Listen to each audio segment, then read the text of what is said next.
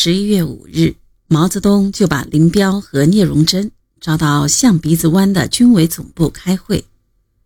在这次会上，确定了打直罗镇战役的决心。战前两天，毛泽东又在下四湾召集方面军团以上干部开会，布置战役计划。他援引《水浒传》中林冲在柴进家打洪教头的故事，形象地说。林冲对洪教头不是先冲过去，而是先后退两步，这就是为避其锋芒，攥紧拳头，发现弱点，一下子击中对方的要害。我们也要利用有利的地形，集中优势兵力，打击和消灭敌人的主力。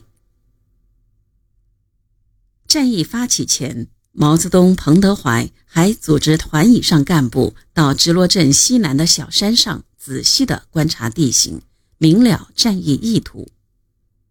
直罗镇是位于葫芦河南岸的一个不过百户人家的小镇，三面环山，一条从西向东的大道像一条白色的带子从镇中央穿过。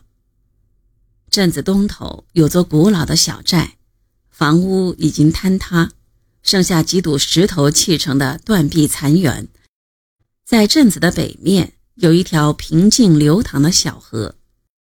这里的地形好像一个口袋，对打伏击战十分有利。毛泽东决定，战斗打响后，红一军团由北向南，红十五军团由南向北，对敌展开猛烈攻击。他还一再叮嘱各级首长，一定要打歼灭战。十月十九日晚，奉毛泽东之命前往直罗镇和敌人来路侦察的林彪，将侦察结果电告毛泽东和彭德怀。本日在直罗镇西南标高两百及西北高地侦察情形如下：一、以望远镜望见黑水寺之敌，本日开始在老人山构筑县市低胸墙散兵壕。本日黄昏可完成立设散兵壕，但无障碍物之设备。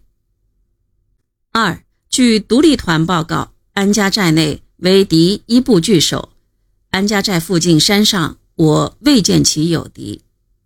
三，判断黑水之敌向直罗镇前进时，将沿老人山安家寨北端高地、北山寺北端高马家湾、直罗镇西南两百高地推进。在未占领与巩固北山寺北端高地以前，四不敢以主力直接侵入直罗镇。四，我军明日可站在今晚宿营地待机，加以侦查，依敌境实际情形而最后具体确定攻击时期与部署。谨慎是林彪指挥作战的一大特点，他也这样估计了敌人。以为敌人不敢轻易冒进直罗镇，可任敌东进部队先头的第一零九师师长牛元峰却是个骄狂自大的家伙。他自恃是张学良的亲信，连军长董英兵也不得不让他几分，根本就没把红军放在眼里，坚持要经直罗镇北进，还说：“我们早走晚住，怕什么？”那样胆小还打什么仗？我一个师都不怕，这四五个师有什么关系？红军派出引诱敌人的小部队，与敌人边战边退。牛元峰更是觉得红军抵挡不住，败阵而退。